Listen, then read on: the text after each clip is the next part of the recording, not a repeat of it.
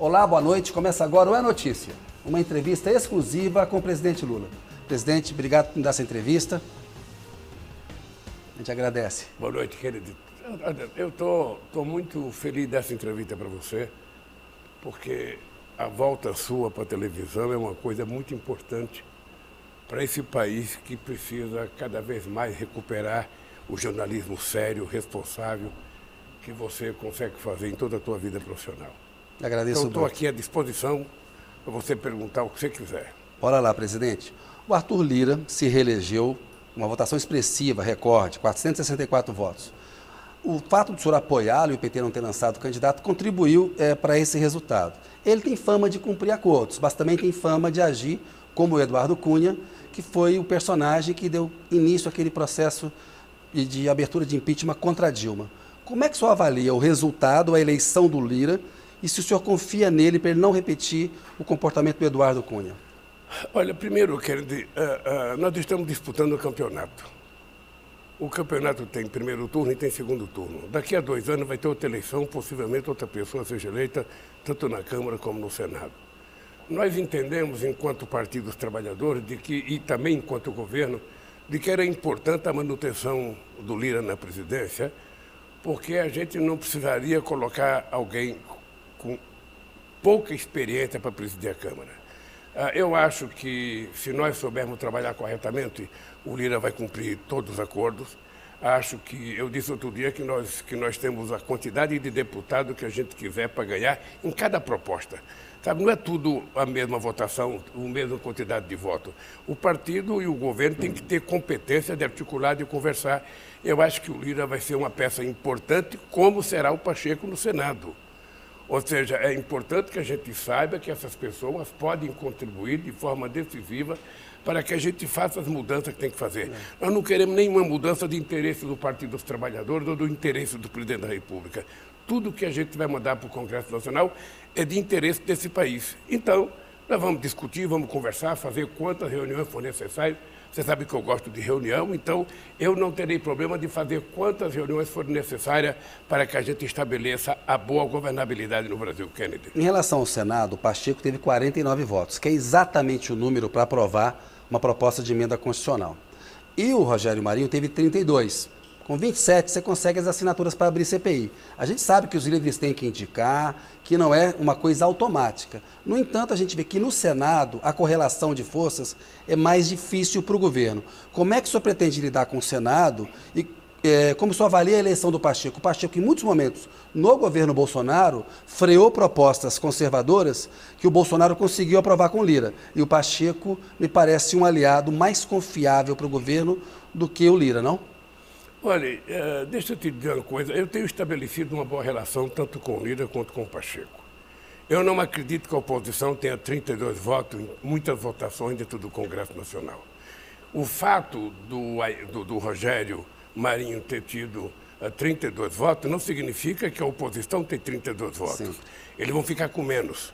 Algumas pessoas que não votaram no Pacheco, inclusive gente do partido dele, não votaram por discordância de alguma coisa, por discordância com outros senadores, mas que eu estou certo que nós convenceremos a votar nas propostas que o governo botar para lá.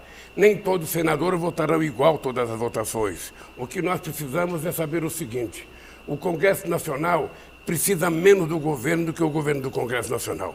Então, quem tem que ter disposição, vontade de conversar é o governo. E isso eu gosto de fazer. Portanto, eu acho que o Pacheco vai ajudar e o Lira vai ajudar.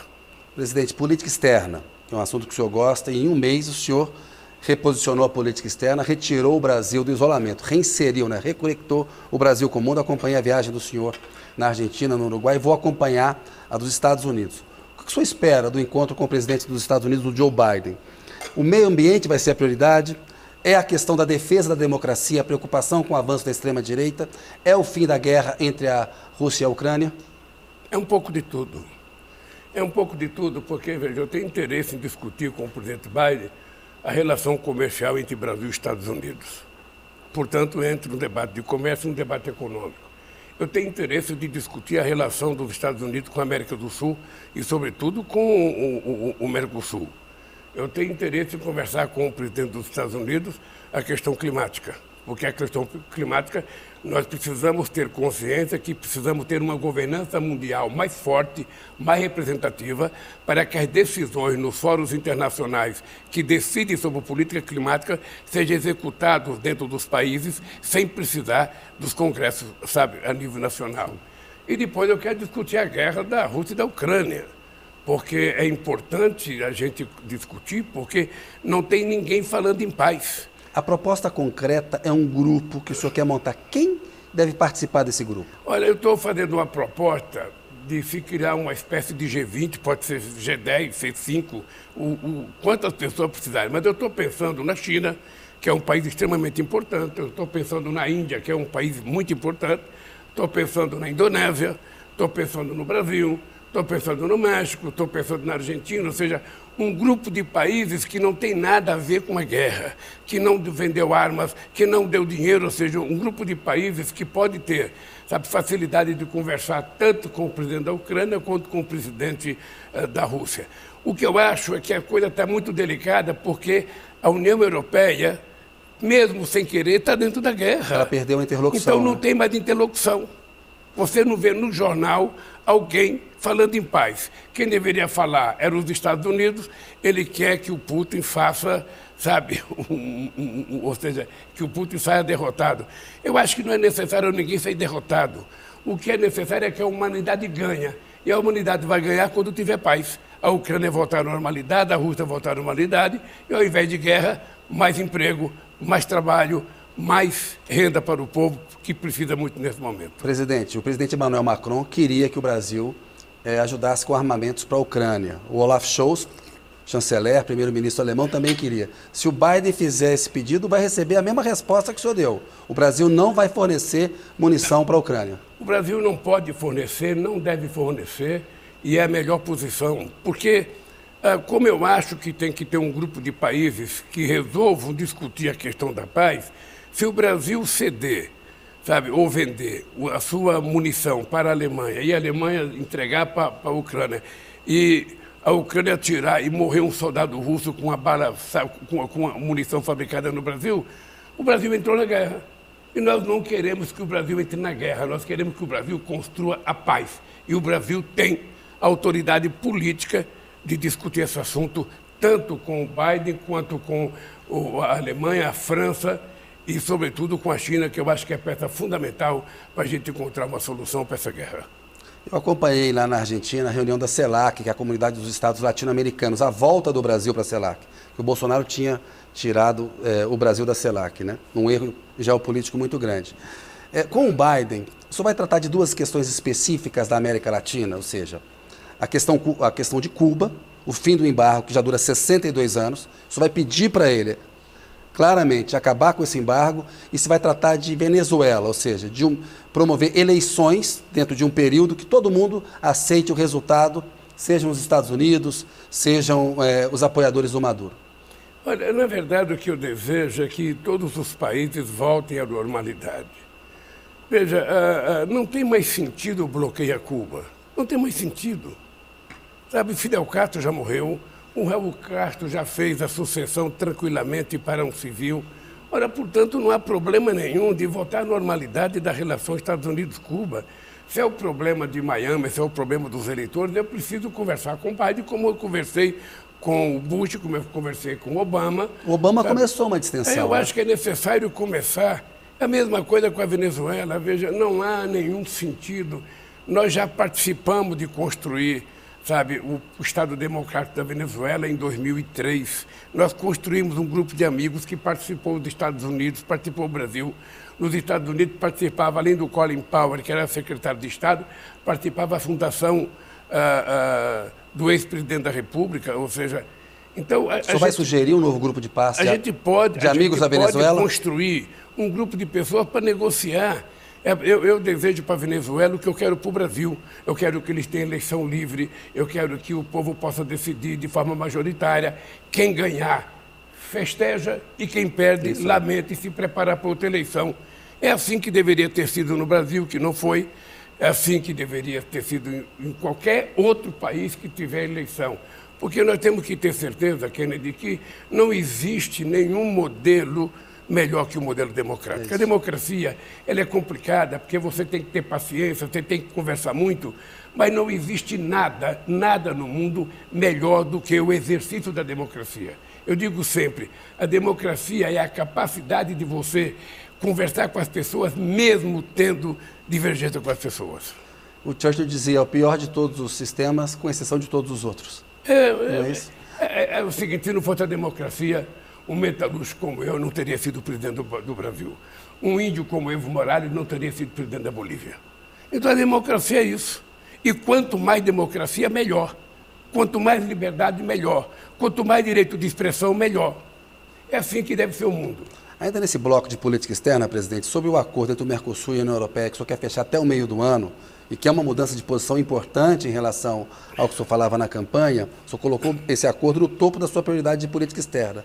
E eu tenho visto que o pilar ambiental tem caminhado ao lado do pilar comercial. Queria que o senhor falasse um pouco por que, que é importante colocar esse pilar ambiental tão forte e na negociação com a, a, União Europeia, eu estou falando de compras governamentais, explicar o que é isso e se além das compras governamentais tem algum ponto que Brasil e Argentina querem é, sustentar para assinar esse acordo. Não, uma das coisas que a Argentina e o Brasil querem é que nós não queremos perder o direito de nos reindustrializarmos. E a compra governamental é, é fundamental para isso. Sobretudo para a pequena e média empresa brasileira. Então, o que, o que os europeus têm que entender é que eles já conquistaram um estado de bem-estar social, uma situação econômica que nós, na América do Sul, ainda não conquistamos e nós não podemos prescindir de querer sonhar em conquistar um padrão econômico igual a eles e um padrão social igual a eles. Por isso é que nós queremos fazer o acordo. Eu acho que não é só o Brasil e a Argentina e a América do Sul que endurece. A França é muito dura na negociação.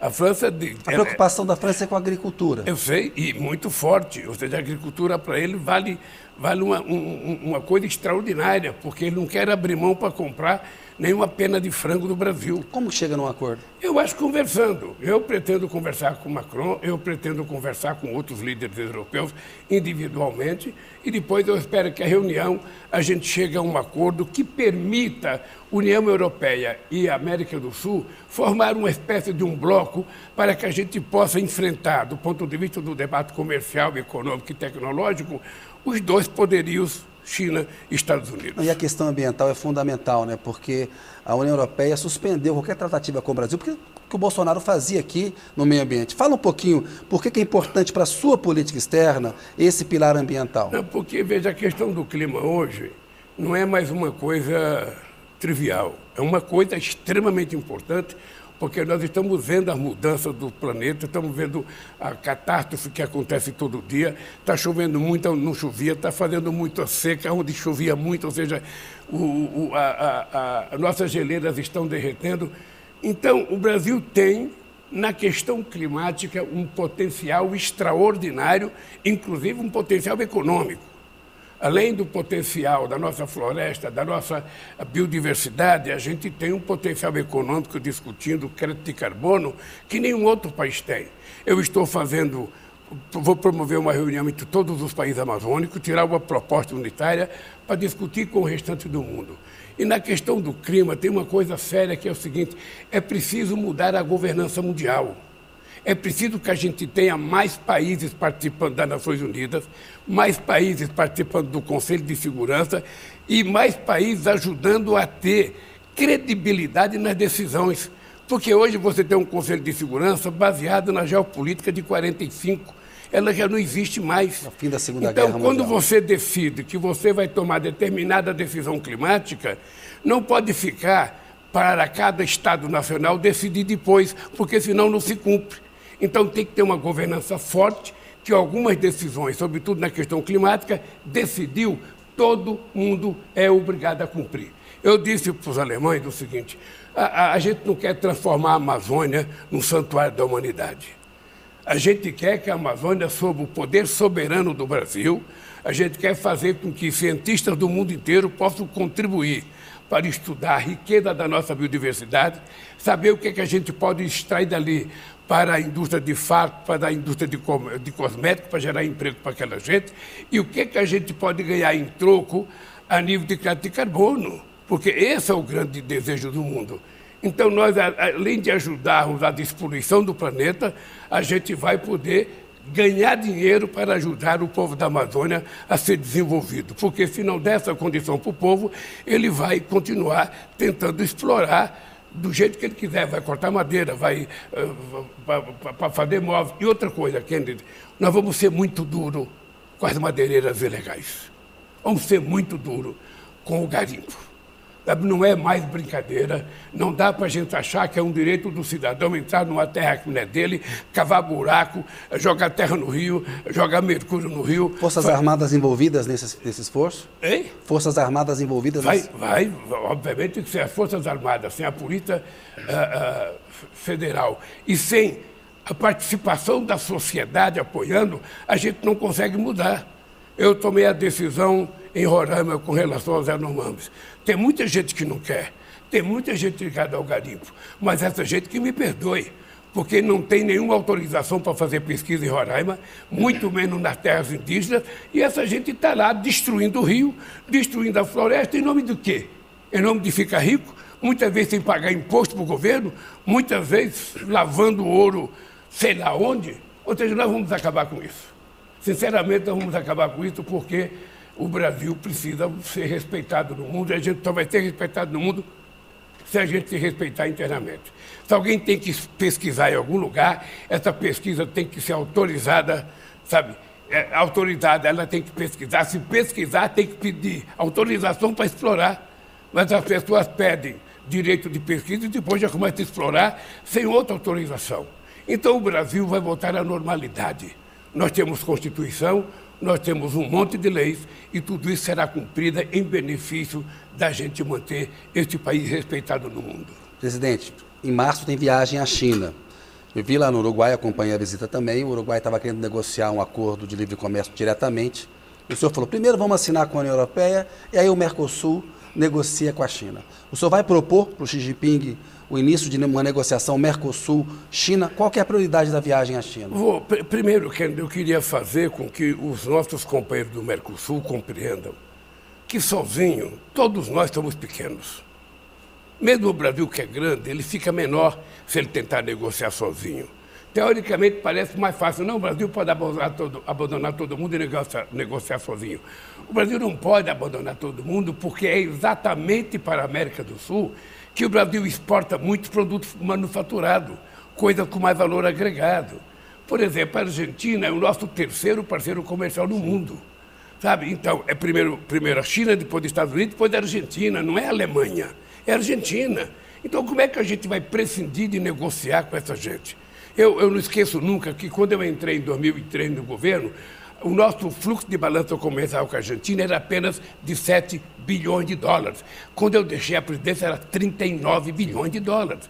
Então, o que eu estou prometendo para as pessoas é o seguinte: vamos estar juntos, vamos negociar com a União Europeia e depois vamos negociar conjuntamente com a China.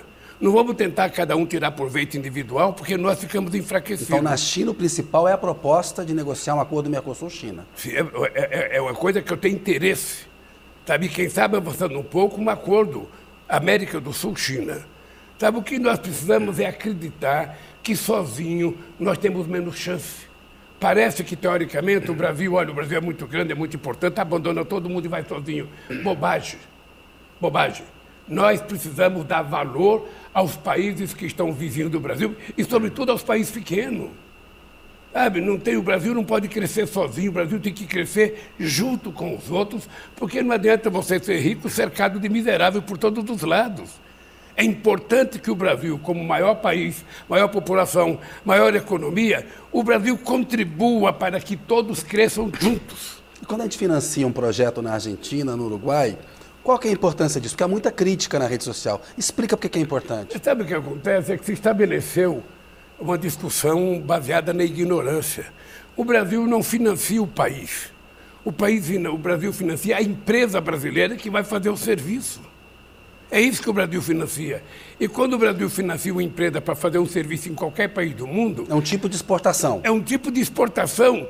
Todos os produtos são comprados do Brasil, nós exportamos engenharia, então o Brasil, e depois o Brasil recebe aquilo que ele colocou. Ou seja, é uma grosseria sabe, de ver que o Brasil está investindo não sei onde e não investe no Brasil. Primeiro que a gente não está investindo, a gente está emprestando dinheiro para uma empresa brasileira fazer serviço lá fora. Segundo, se tiver uma disputa no mesmo projeto, uma empresa para fazer serviço no exterior e o mesmo serviço aqui no Brasil, obviamente que quem vai ganhar vai ser o serviço aqui no Brasil. Obviamente, nós não estamos tirando dinheiro do orçamento. Nós estamos emprestando dinheiro de um banco que pode ser emprestado aqui dentro, pode ser emprestado lá fora, desde que a gente tenha garantia de recebimento. Ah, mas tem pessoa devendo. No fundo, gera mais emprego no Brasil. É lógico. Lógico que você viu um estudo publicado no Valor em que de 10 bilhões o Brasil arrecadou 12. O, o, o Brasil ganha com isso. O que é muito importante é as pessoas compreenderem que um país como o Brasil tem que ajudar os países menores a crescerem, da mesma forma que Estados Unidos e Inglaterra ajudaram o Brasil no começo do século XX. Sabe, nós fomos ajudados por muita gente para construir ferrovia, para construir hidrelétrica, e assim o Brasil cresceu. Então nós temos que ajudar país na América do Sul, país na África. Sabe, é uma, é uma condição sine qua non ah, você gostou do sine qua non. E o Getúlio industrializou é o Brasil com essa ajuda. É uma condição sine qua non para que o Brasil participe da geopolítica internacional sendo respeitado. Sabe? Porque o Brasil é grande, o Brasil tem que ser respeitado, o Brasil não quer ter hegemonia, o Brasil quer construir parceria com todo mundo. A gente não quer ter hegemonia diante do Uruguai ou diante de um país africano, não. A gente quer construir parceria para que as pessoas tenham chance de crescer. Isso é simples e nós vamos fazer. Presidente, passar para a economia agora. Queria uma avaliação do senhor sobre esse caso das lojas americanas, os desdobramentos em relação pagamento de pequenos fornecedores, dívidas trabalhistas e essa reação do mercado. O mercado costuma reagir mal quando o senhor faz um discurso falando de combinar responsabilidade social com a fiscal, mas em relação às lojas americanas, me parece que há uma fraude evidente, né, uma pedalada ali evidente, há uma maior compreensão. Como é que o senhor avalia esse caso? Aí não é nem pedalada, aí é motocicleta. Não, eu, eu, acho, eu acho que é, a gente, quando é pequeno, a gente aprendia nada como um dia está do outro. Esse lema era vendido como supra-sumo do empresário bem-sucedido no planeta Terra. Ele era o cara que financiava jovens para estudar em Harvard para formar um novo governo. Ele era o cara que falava contra a corrupção todo dia. E depois ele comete uma fraude que pode chegar a 40 bilhões de reais.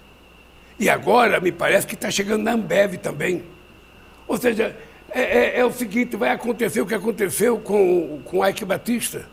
Ou seja, as pessoas, as pessoas vendem uma ideia, sabe, que eles não são na verdade. E o que eu fico chateado, é o seguinte, é que qualquer palavra que você fale na área social, Qualquer palavra que você fala, vou aumentar o salário mínimo 10 centavos, nós vamos recorrigir o imposto de renda, nós precisamos melhorar os pobres, o mercado fica nervoso, o mercado fica muito irritado. E agora um deles joga fora 40 bilhões de dólares de uma empresa que parecia ser a empresa mais saudável do planeta, e esse mercado não fala nada. Ele fica em silêncio. Sabe, por que tanto amor, sabe, pelos grandes, tanto e, e, e, e, tanto desinteresse pelos menores. E aí eu aproveito para dizer o seguinte, querido, é, é, eu, eu, na verdade, deixa eu dizer uma coisa para você, eu quero um país com responsabilidade fiscal, eu quero um país com responsabilidade econômica, eu quero um país com responsabilidade política, quero um país com responsabilidade social. Para tudo isso acontecer, nós temos que fazer o país crescer. Então eu quero a responsabilidade fiscal para fazer o Brasil crescer. Eu não posso gastar o que eu não tenho.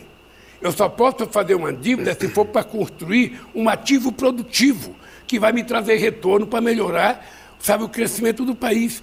Então, nós, nós vamos levar muito a sério a economia. E vou te dizer uma coisa. Vou te dizer uma coisa no primeiro dia do mês de fevereiro. Te dizer uma coisa. Nós vamos recuperar a economia desse país. Nós vamos fazer ajuste no imposto de renda, nós vamos aprovar a política tributária, porque eu tenho certeza que no Congresso a maioria quer votar, e nós vamos fazer essa economia voltar a crescer e gerar empregos com carteira profissional assinada, que é o que interessa para o trabalhador. E vamos tentar normalizar e legalizar as pessoas que trabalham com aplicativos porque parece que as pessoas são pequenos e médios empreendedores, mas quando quebram um carro, uma motocicleta, eles percebem que eles não são nada, coitado, porque eles não têm nenhum problema de segurança social. Então, nós queremos que essa gente seja tratada com respeito na hora em que eles precisam de ajuda e não ser abandonado como eles são hoje. Esse país pode ser construído, e eu posso te dizer para você me cobrar daqui quatro anos. Eu não quero que me cobre amanhã, porque Já eu tenho um programa de governo para quatro anos. É como plantar um pé de jabuticaba. Você não colhe no dia que você planta, você tem que aguar, tem que torcer para ter muito sol e depois de um certo tempo você colhe a jabuticaba Presidente, muito boa. Assim é a economia. Presidente, eu, é, eu acho que é importantíssimo não ficar refém do mercado.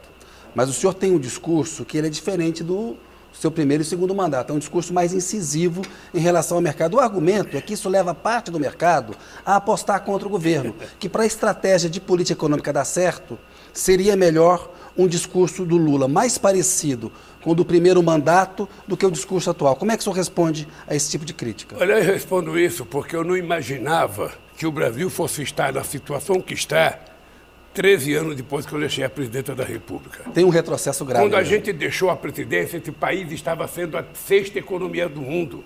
A ONU tinha reconhecido o fim da fome nesse país. Esse país tinha aumentado o salário mínimo todo ano. O que está acontecendo no Brasil hoje, quer dizer que faz sete anos que o setor público, o funcionário público federal não recebe reajuste de salário, a Polícia Federal não recebe reajuste de salário, todas as categorias profissionais fizeram acordos abaixo da inflação e o salário mínimo não aumenta há sete anos. Esse é o dado concreto. E é isso que nós queremos mudar. Então o mercado tem que entender que o mercado já ganhou demais. Seria muito importante que o mercado estivesse preocupado em ajudar a economia a crescer, não apenas eles crescerem. Ah, mas o Lula está nervoso. Eu não estou nervoso é que eu fico indignado com coisa que vocês não ficam com a fome. Passa embaixo da ponte e você vê mulher com criança dormindo lá, aquilo é culpa do governo? Não, aquilo é culpa do Estado brasileiro. E o, o mercado faz parte do Estado brasileiro. O problema é que eu passo na Faria Lima, está lá todo mundo bonito, de terno e gravata, todo mundo com ar-condicionado, ganhando muito dinheiro, gritando na Bolsa de Valores. Aí quando eu passo na Praça Roosevelt, eu vejo as pessoas envolvidas, sabe, com droga, eu vejo as pessoas com crack, eu vejo as pessoas com fome, eu vejo pessoas pedindo esmola, eu vejo criança pedindo esmola, coisa que a gente não via mais nesse país. É isso que me incomoda. Então pode ter certeza que eu sou um cidadão indignado porque um país que é a terceira, um país que já foi a, ter, a sexta economia do mundo, um país que é o terceiro produtor de alimento do mundo, um país que é o primeiro produtor de proteína animal do mundo, um país que tem tudo para crescer, é um país que só anda para trás, só anda para trás, só anda para trás. Aí eu fico muito nervoso porque a negação da política, Contribuiu que muitas vezes o mercado contribui, muitas vezes o mercado contribui, quantas vezes o seu Lema criticou a política? Quantas vezes? Eu vi ele tentar dar lição de moral na política. É isso. Então, quando se critica a política, o que acontece é um Bolsonaro. O que acontece é um genocida. O que acontece é uma pessoa que vendeu ódio durante quatro anos nesse país e que agora a gente tem que recuperar o Brasil para tranquilidade, para alegria, para a esperança. O Brasil que gosta de carnaval, que gosta de futebol, que gosta de dançar, que gosta de sorrir, sabe? Que gosta de reunir a família. Então, é esse país que o mercado tem que entender que eu quero construir. E é esse país que o mercado tem que entender que eu só posso construir se eu tiver responsabilidade fiscal, mas também ter responsabilidade social. Porque entre o mercado e as pessoas que estão com fome, não me pergunto, porque obviamente eu vou fazer opção para tirar o pessoal da fome. Presidente, o Banco Central se reuniu ontem, o Copom, Conselho de Política Monetária, manteve os juros no patamar atual, 13,75% ao ano, que é um patamar alto, né? E falou que pode é, entrar num novo ciclo de alta diante de uma incerteza do arcabouço fiscal. No fundo, é um recado, é uma cobrança para o governo apresentar uma nova regra fiscal em substituição ao teto. Como que está esse debate entre o senhor e o Fernando Haddad, ministro da Fazenda, para a nova regra fiscal? Veja, eu estou muito respeitoso com o Banco Central. Eu tive uma conversa com o presidente do Banco Central uh, e eu estou muito respeitoso porque eu vivi oito anos com o presidente do Banco Central, sabe, na mão do Meirelli, e a gente tinha uma política de controlar a inflação, mas a gente também tinha no banco, no BNDES, dinheiro para investir, para a gente contrapor a, o aumento do juro. O que acontece é o seguinte, é que o presidente do Banco Central tem que explicar por que 13,5% e por que qualquer perspectiva de voltar a aumentar se nós não temos inflação de demanda. Porque quando você aumenta o juro, a verdade é que você está uma subida de, de preço muito grande, porque as pessoas estão comprando, muitas pessoas estão comprando IFS, então você tem que frear. Aí você aumenta a taxa de juros. Mas não é isso que está acontecendo no Brasil. Não é isso, o Brasil precisa voltar a crescer. Então, eu, eu acho que a sociedade brasileira, e vou dizer, olhando bem na Câmara, acho que a sociedade brasileira, eu vou fazer uma reunião com alguns empresários, pretendo fazer uma reunião com alguns bancos, junto com os empresários, para a gente discutir com muita seriedade a taxa de juros nesse Brasil. Não existe nenhuma razão para a taxa de juros estar em 13,75. Nenhuma razão. Nenhuma razão. Sabe, então é o seguinte, então vamos começar a cobrar. Nós vamos começar a cobrar. Eu lembro do, do, do Antônio Emílio de Moraes, quando era vivo, ele passava todo dia cobrando a taxa, diminuir o juros. O Zé Alencar, Cobrava. o meu visto, todo dia cobrava. Então, eu vou voltar a cobrar. Eu vou voltar a cobrar, porque é o seguinte, sabe, o, o, o cidadão do Banco Central foi eleito por quem? Foi eleito pela Câmara. Tá? Portanto, ah, ele, ele tem responsabilidade. Ele não votou, sabe, o senhor quer acabar não, com a autonomia do Banco Central? Eu, vejo que isso para mim é uma bobagem. Eu fui presidente oito anos da República e o Meirelles teve toda a autonomia para fazer a política monetária que ele quis fazer. O que acontece é que a gente conversava. É que agora tem uma autonomia legal. O que acontece é que a gente conversava. E o Brasil deu certo. E esse país está dando certo? Esse país está dando certo? Esse país está crescendo? O povo está melhorando de vida? Não. Então eu quero saber de que serviu a independência. Eu vou treinar esse cidadão terminar o mandato dele para a gente fazer uma avaliação o que significou o Banco Central independente. E aí, eventualmente, pode ter uma proposta de mudança disso? Eu acho que pode, mas veja, também para mim, entendeu? eu quero te dizer que isso é irrelevante para mim. Isso é irrelevante, isso não está na minha pauta. O que está na pauta é a questão da taxa de juros. Outro dia eu me queixei que eles fizeram uma meta de inflação de 3,7%. Quando você faz uma meta de inflação de 3,7%, você está exagerando numa promessa que você tem que arrochar para cumprir. Isso. Eu estou dizendo que o Brasil não precisava disso. Nós fizemos uma meta de 4,5% com menos 2 e mais 2. Ora, esse país com 4% de inflação, com a economia crescendo, esse país vai embora, esse país cresce. É, é, é, é que o presidente do Banco Central nunca viveu a inflação que eu vivi de 80% ao mês. Nunca viveu. Então, ele quer chegar à inflação padrão europeu? Não. Nós temos que chegar à inflação padrão Brasil. Uma inflação de 4,5% no Brasil, de 4%, é de bom tamanho se a economia crescer. Você com 4% de inflação, com 4,5% que a economia crescendo, é uma coisa extraordinária. Agora você faz uma meta que é ilusória, você não a cumpre e por conta disso você fica prejudicando. Eles não cumpriram a meta. Não cumpriu, fica prejudicando o crescimento do país. Isso é normal? Em nome de quem? Vamos perguntar para o presidente da Câmara, para o presidente do Senado, se eles estão felizes com a atuação do presidente do Banco Central. Porque eu acho que eles imaginavam que fazendo o Banco Central autônomo, a economia ia voltar a crescer, o juro ia baixar e tudo ia ser maravilhoso. E não é. Não é, porque durante todo esse mandato o BNDES, ao invés de servir para emprestar dinheiro para os empresários crescerem, para a pequena e média empresa crescer, o BNDES resolveu devolver 360 bilhões para o Tesouro. Ou seja, é uma inversão de valores. O BNDES é um banco de desenvolvimento social que ele foi criado para emprestar dinheiro para o crescimento do Brasil pode emprestar tanto para o Estado que tem capacidade de endividamento, como pode emprestar para um grande empresário, mas, sobretudo, para pequenos e médios empresários, para a chamada microeconomia. Ou seja, nós somos um país capitalista em que não tem capital circulando. É preciso colocar o dinheiro para circular. E com juros a 3,5% não é possível. Presidente, estou preocupado com o tempo, tem muita coisa. Eu cobri a eleição americana em 2020, vi como foi difícil combater a extrema-direita lá. O Biden enfrentou fake news, jogo baixo do Trump. E em 2022 aconteceu a mesma coisa no Brasil. Jogo baixo da parte do Bolsonaro, fake news. E não dá para usar as mesmas armas para combater. Não dá para usar fake news, não dá para usar mentira como arma política e fazer esse jogo baixo. O senhor aprendeu a combater a extrema-direita? Tem uma receita? Deixa, deixa eu te falar uma coisa que é muito engraçado. Eu acho que nem eu e nem ninguém no Brasil estávamos acostumados a fazer campanha política baseado na mentira, baseado numa quantidade de inverdades que eu nunca imaginei. Ou seja, as pessoas são capazes de dizer que tem um, um, um elefante voando e as pessoas acreditam, sabe? Então, uma mentira repetida um milhão de vezes por muita gente ao mesmo tempo vai se tornando verdade. Então, qual é o discurso da direita no mundo inteiro? Pátria amada, costumes e religião. Então, o que é que nós temos que construir?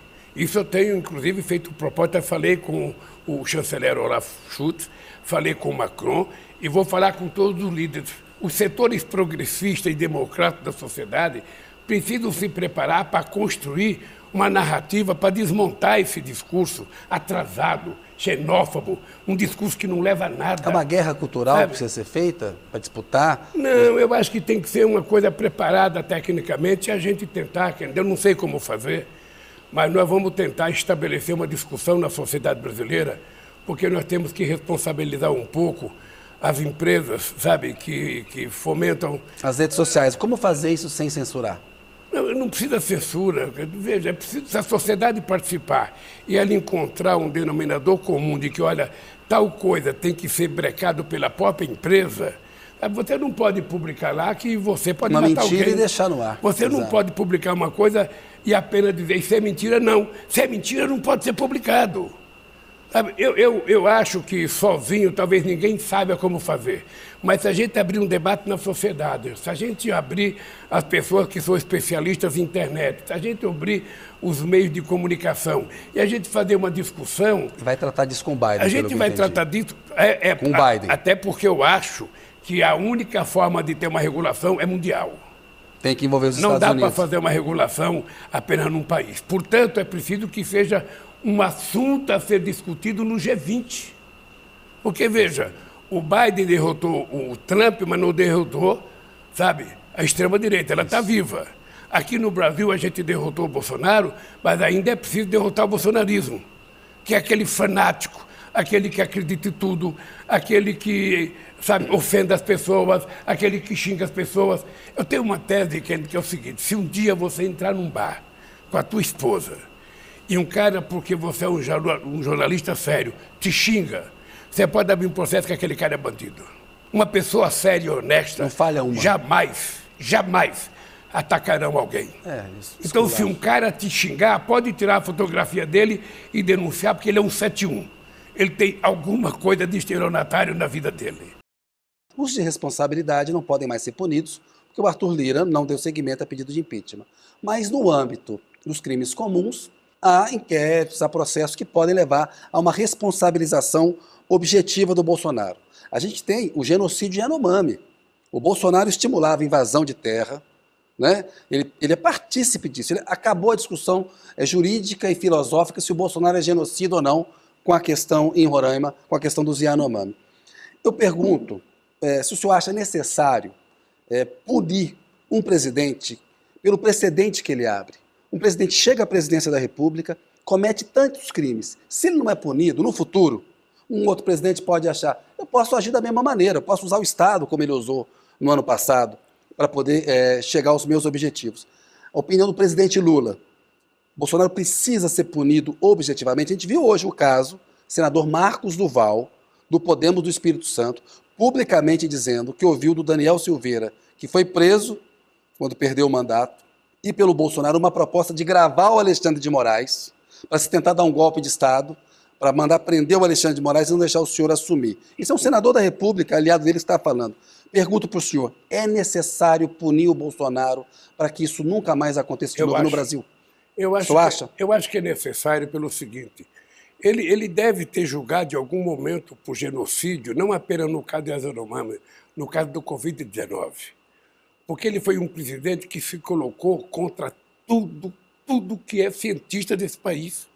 Ele se colocou contra praticamente todo mundo que clamava para que a gente comprasse a vacina rápido clamava para que o governo fizesse publicidade da necessidade de tomar vacina. Ele não, ele fez ao contrário. Ele preferiu comprar cloroquina, ele preferiu falar que a vacina, as pessoas viravam jacaré, que as pessoas morriam. Ele disse as maiores barbaridades. Por isso é que eu tenho chamado ele de genocida, porque ele, em algum momento, vai ser julgado.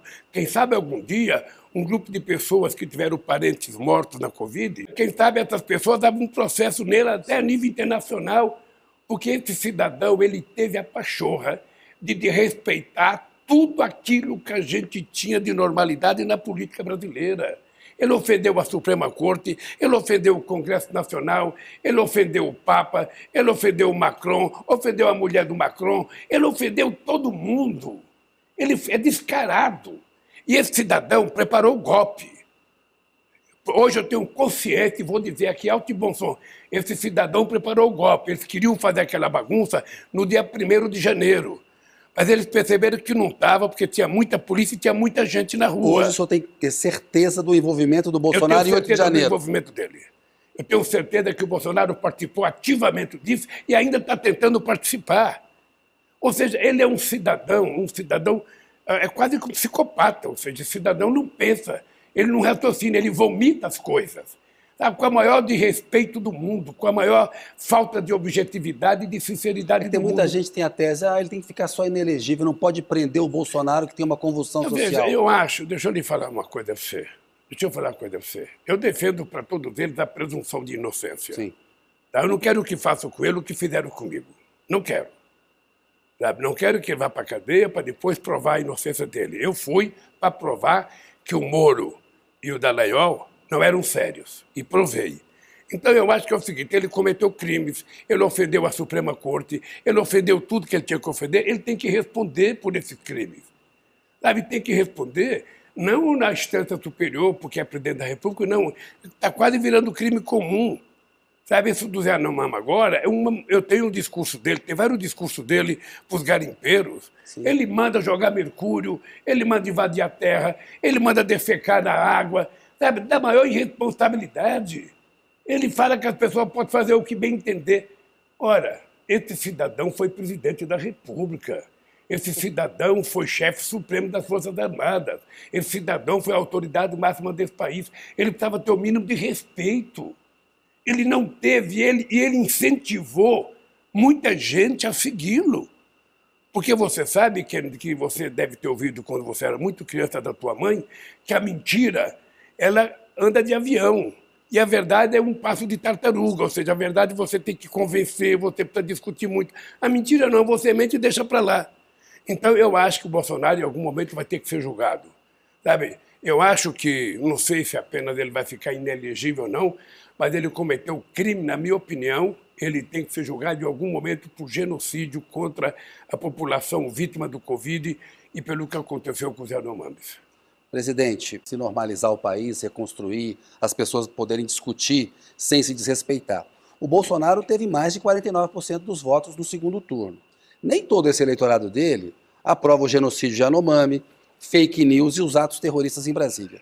O que, que o senhor tem a dizer para essa parcela da população, esse eleitor que votou no Bolsonaro, não votou no senhor, mas não endossa esse modo o, operantes do bolsonarismo raiz?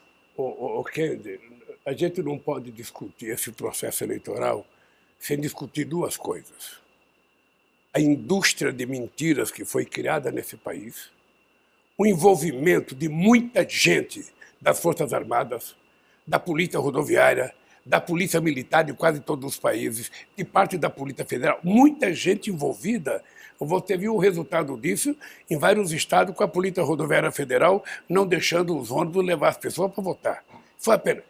Agora, além dessa máquina de mentira, além desse uso da máquina, que eu tenho dito que desde Marechal Deodoro da Fonseca até o Fernando Henrique Cardoso, todos os presidentes juntos nunca gastaram o que ele gastou. Ora, esse cidadão utilizou do orçamento público quase que 60 bilhões de dólares, 300 bilhões de reais, ele fez de investimento, de isenção de imposto, de desoneração, sabe, distribuição de dinheiro, distribuindo dinheiro para taxista perto das eleições, para caminhoneiro, ou seja, da Caixa Econômica 8 bilhões de reais para emprestar para pessoas que têm dificuldade de pagar. Seja, essa votação foi turbinada por isso. É, lógico que foi turbinada por isso. Mas e para quem votou nele? Que, que, que mensagem que o senhor tem? Vamos apenas dizer o seguinte: eu, eu, respeito muito o eleitor, porque o eleitor ele se dirige à urna pela qualidade da informação que ele recebe, em primeiro lugar, sabe?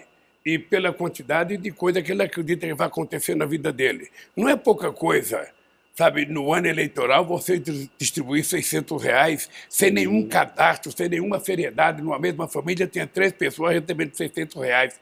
Aí depois você abre uma linha de crédito na Caixa Econômica para prestar 8 bilhões para essas pessoas que recebiam 600 reais a 3,45% de juros ao mês. Obviamente que essas pessoas não vão poder pagar. Obviamente que essas pessoas não vão poder pagar. E nós agora estamos tratando de, com desenrola, resolver o problema dessas pessoas que estão com dívida. Eu acho que o Bolsonaro, ele teve 49% do voto, não é a votação dele, ele certamente, ele certamente ficará no limite de 20 e pouco por cento de bolsonarista raiz, dessas pessoas raivosas. Eu acho que a sociedade vai caminhando para a normalidade. O tempo vai andando, a gente vai governando, as coisas vão acontecendo, porque são 14 mil obras paradas. 14 mil obras paradas. A maioria do meu tempo de governo. Sabe? Então, nós agora, a partir do mês de fevereiro, quando eu voltar dos Estados Unidos, eu vou começar a viajar ao Brasil, dando ordem de recomeçar centenas e centenas de obras do Minha Casa Minha Vida, do Luz para Todos, do Água para Todos, ou seja, da, da, de estrada que falta 20 quilômetros, 15 quilômetros, ou seja, nós vamos retomar para a economia brasileira voltar a crescer. Eu vou te dizer uma coisa, três coisas que eu fiquei sabendo ontem, três adutoras. O ano passado tinha sido destinado um milhão de reais para cada obra dessa, ou seja, nada. nada. Ontem mesmo nós assinamos, sabe, 181 milhões para uma, 215 milhões para outra e 115 milhões para outra. Para as coisas poderem começar a andar e a gente voltar a gerar emprego. E eu tenho ponderado para os meus ministros que, quando for fazer sabe, investimento, pedir para que os empresários contratem as pessoas lá da localidade para gerar emprego local, como nós fizemos no PAC. É por isso que, que eu estou otimista de dizer para você o seguinte: nós precisamos construir uma narrativa contra as mentiras. Não é mentir como eles, é tentar mostrar para o povo brasileiro, sabe, compreender o que é mentira, sobretudo em época de eleição. Presidente, aquele relatório do Ricardo Capelli, que fez a intervenção na segurança do Distrito Federal, deixou muito claro que não houve negligência, negligência não houve incompetência. Houve um planejamento ali para uma tentativa de golpe, uma ação da Polícia Militar do Distrito Federal, inclusive de setores das Forças Armadas, e o senhor trocou o comando do Exército. Eu queria entender hoje, para registro histórico, como o senhor define o que aconteceu em 8 de janeiro e se o senhor acha que se tivesse assinado uma GLO, Operação de Garantia da Lei e da Ordem, para um general comandar, as Forças Armadas comandar a, a retomada dos palácios, se teria tido sucesso uma tentativa de golpe de Estado? Deixa eu dizer para você, querido, eu eu estava tão tranquilo naquele final de semana, depois da festa da posse, Sabe, eu duvido que em algum lugar tenha tido uma posse tão bonita, tão alegre como a posse do dia primeiro, que eu jamais imaginei que poderia ter acontecido aquilo, jamais. Ou seja, aquilo só aconteceu porque as pessoas que tinham que tomar conta quiseram que acontecesse. Quiseram, é inegável. É inegável que o Exército não poderia permitir tanta gente gritando por golpe durante meses na porta do quartel. tem claro hoje, então, que foi uma tentativa de golpe. É eu acho que foi tentativa de golpe. Eu acho desde o primeiro dia. Foi e, e se tivesse assinado a GLO, o golpe se consumaria? Veja, eu não sei se consumaria, se iria se, se consumar, mas o dado concreto é que quando me falaram de GLO, eu falei, não tem GLO. Sabe, esse país eu ganho as eleições, eu sou o comandante dele, a gente vai acabar com esse negócio utilizando outras regras. E aí veio a ideia de fazer a intervenção aqui em Brasília, e fazer intervenção na polícia aqui de Brasília, da Secretaria de Segurança, e nós conseguimos controlar, controlar as coisas e colocar as coisas em ordem. Eu acho, acho, eu não posso afirmar que as Forças Armadas estavam favoráveis a isso. Eu posso te garantir que tem gente que não estava, mas eu posso te garantir que tinha muita gente que estava, porque ah, não é possível. Houve tempo em que a gente não podia pisar na grama na frente de um quartel que estava escrito lá sabe, proibido a área militar.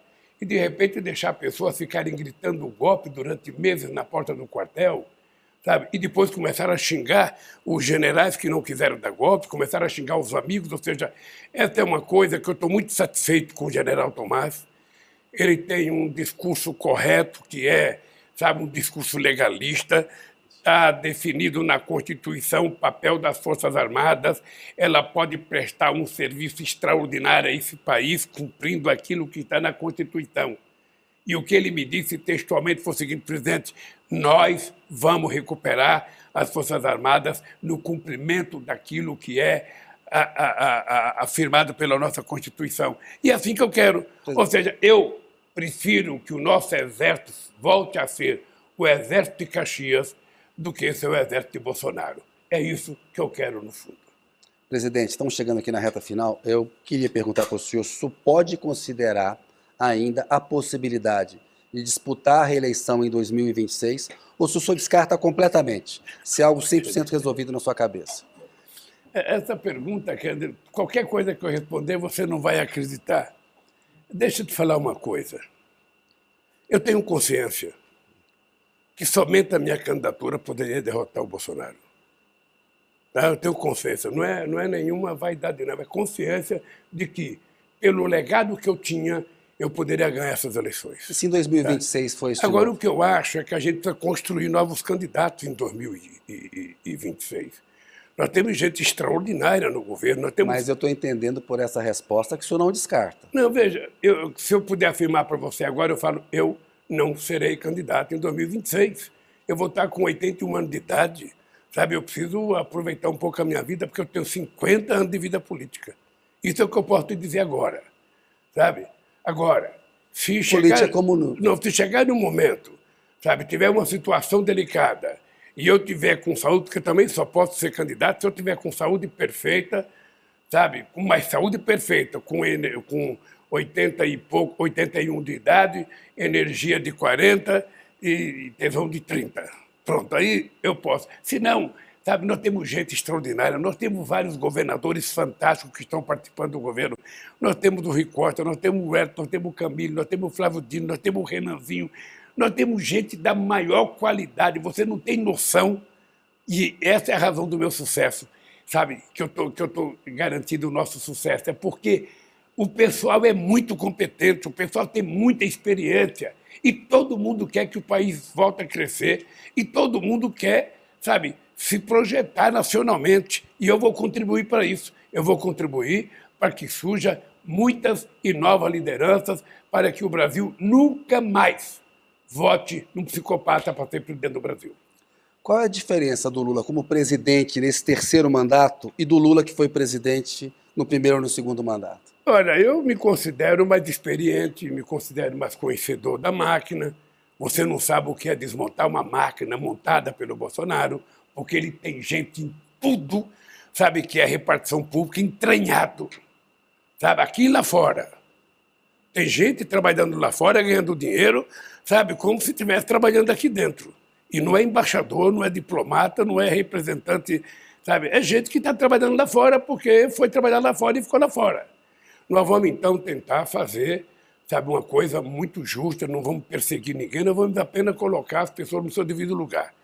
Sabe, nós vamos tentar consertar. Eu tenho mais experiência, tenho mais experiência na parte econômica, tenho mais experiência na parte funcional do governo, sabe, tenho mais experiência na ação política, sabe, eu votei muito mais maduro na, na questão política, porque eu desde o golpe da Dilma eu fico pensando aonde é que nós erramos, aonde é que nós acertamos.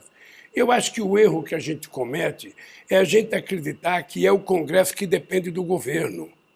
Não é o Congresso que depende do governo, é o governo que depende do Congresso. Então, você cumprimentar um deputado, você cumprimentar o presidente da Câmara, você abraçar uma pessoa, você participar de uma festividade qualquer, faz parte da boa relação política que a gente tem que construir. Você vai ter gente que vai ser inimiga a vida inteira, você vai ter gente que vai ser amiga a vida inteira, e você tem uma maioria de pessoas que são pessoas que pensam diferente de você, mas que estão dispostas a votar num projeto que seja interessante para o Brasil. É com essas pessoas que a gente pretende contar para a gente aprovar tudo que nós vamos aprovar nesse país. Então Presidente. eu sou diferente nisso. Mais experiência, barba branca, menos cabelo do que eu tinha. Então isso serviu para que eu fosse mais experiente. Mas continuo com energia de 30. Presidente, chegamos aqui no final, tem o pinga-fogo. Já fiz vários com o senhor nas outras entrevistas. Esse é um pouco diferente. Eu queria que o senhor dissesse muito sucintamente, uma ou duas palavras, como o senhor pegou uma área do governo e como o senhor pretende que ela esteja daqui a quatro anos, como o senhor gostaria que ela ficasse. Economia. Olha, a economia estava praticamente destruída. Nós vamos reconstruir a economia. Saúde. Ah, essa, é um desastre, sabe? Nós vamos fazer com que a saúde volte a funcionar, sobretudo para o povo mais pobre. Educação. Essa é outra coisa que eles conseguiram estragar. Ou seja, ensino técnico, ciência e tecnologia, nós vamos efetivamente voltar a acreditar na alfabetização na idade certa, fazer escola de tempo integral para esse país voltar a acreditar no seu futuro. Cultura. A cultura, você sabe que estava totalmente destruído. Nós vamos reconstruir com a nossa querida Margarete Menezes, tem muita gente boa, e nós vamos fazer desse país um país da cultura. Eu quero criar comitês culturais em todas as capitais do país, para que a cultura não seja uma coisa do governo, seja uma coisa da sociedade. Meio ambiente. Essa é outra coisa prioridade. Eu não preciso dizer como é que nós encontramos o Brasil. Sabe? Não preciso. O, o, o, o ex-presidente não cuidou nada, pelo contrário, ele incentivou o desmatamento, a queimada, o garimpo, a madeireira ilegal. Tudo isso nós vamos corrigir. Direitos humanos é outra coisa que nós vamos votar, e eu coloquei uma pessoa extraordinária, que é o Silvio Almeida, sabe? Nós vamos tentar fazer com que a gente tenha menos violência nesse país. E por isso, quero ter uma coisa sagrada, não é só a polícia, é o Estado tem que estar presente nas comunidades. Se o Estado não estiver presente com escola, com lazer, com cultura, sabe? o Estado não vai, não vai, não vai cuidar do nosso povo com carinho. Mulheres. Essa, essa é uma tarefa que eu tenho uma, uma, uma, uma meio-presidente, sabe, que é a Janja, que ela se preocupa muito com isso. E, e, eu tenho certeza que nós vamos fazer, sabe, o Brasil ser respeitado no mundo inteiro. Além do trabalho que nós já fizemos no governo do PT, eu tenho certeza que a gente vai fazer muito mais em defesa da mulher, não só da violência contra a mulher, mas a gente vai fazer mais naquela coisa da Constituição que trabalha igual, salário igual entre mulher e homem. Política para os negros. Ah, nós colocamos no Ministério da Igualdade Racial uma pessoa fantástica, a irmã da Marielle, e eu acho que nós vamos fazer com que a, a, a questão racial seja diminuída muito nesse país. E aí nós temos que apostar muito na educação das nossas crianças. Quando eu era presidente da outra vez, a gente tentou colocar a história africana no ensino fundamental, que era para as crianças compreenderem, sabe, como é que surgiram os escravos no Brasil. E isso vai voltar. Indígenas. Ah, eu, eu, sinceramente, conheço muitas, muitas, muitas etnias, já visitei muitas aldeias, mas eu nunca imaginei que esse genocida tivesse permitido a destruição de um povo como ele permitiu a destruição dos Yanomami. Ver aquelas crianças como eu vi, com o braço da grossura do meu dedo, aquelas crianças com fome, aquelas, aquele povo comendo comida que não gosta porque não respeita os hábitos alimentares dele. Não adianta mandar sardinha e lata para os caras, não adianta mandar macarrão. Eles não comem isso, eles querem comer outra coisa. Então, nós vamos recuperar sabe, o povo indígena no Brasil. Nós vamos visitar muitas aldeias. A nossa ministra Sônia Guajajara vai ter que viajar o Brasil inteiro. Eu quero um relatório perfeito de cada etnia, porque a gente vai definitivamente dar cidadania ao povo indígena no Brasil. LGBTQIA+. A mesma coisa, a mesma coisa. O, o, o, o Kennedy, não, não é possível que esse país seja tão preconceituoso. Não é país, ou seja, ontem eu até, até até elogiei a Suprema Corte por ter aprovado a união civil, ou seja, porque é uma coisa que nós temos que entender a normalidade da opção do ser humano. O ser humano é o que ele quiser ser. Ele faz o que ele quiser fazer, desde que ele respeite os direitos dos outros. É simples. E acabar com esse preconceito. E eu, sinceramente, quero acabar com isso. Ou seja, nós queremos que esse pessoal seja tratado da mesma forma decente que eu quero ser tratado, que você deve ser tratado com respeito. Porque na hora que ele paga o imposto de renda, ninguém quer, vai, vai, vai tratar diferente. Na hora do voto, ninguém trata ele diferente. Porque na relação humana trata ele diferente. Sabe? Por isso é que nós vamos punir severamente as pessoas que façam qualquer preconceito contra qualquer tipo de pessoa. Presidente, agradeço muito a entrevista que o senhor deu aqui para mim e para a Rede TV. Muito obrigado. Porque eu lamento que o tempo seja muito curto, ou seja, quando a gente começa a gostar da entrevista, ela acaba. Vamos marcar outra. Eu espero que a gente marque outra. espero que a gente marque tá outra. Tá bom, um abraço, obrigado. Tá. Boa sorte obrigado no trabalho a você aí. eu desejo boa sorte para você. Obrigado. Nessa nova empreitada sua. Valeu, boa noite para o senhor. Obrigado. Boa noite, querido. Ó, minha notícia fica por aqui. Um abraço, boa noite, até a próxima.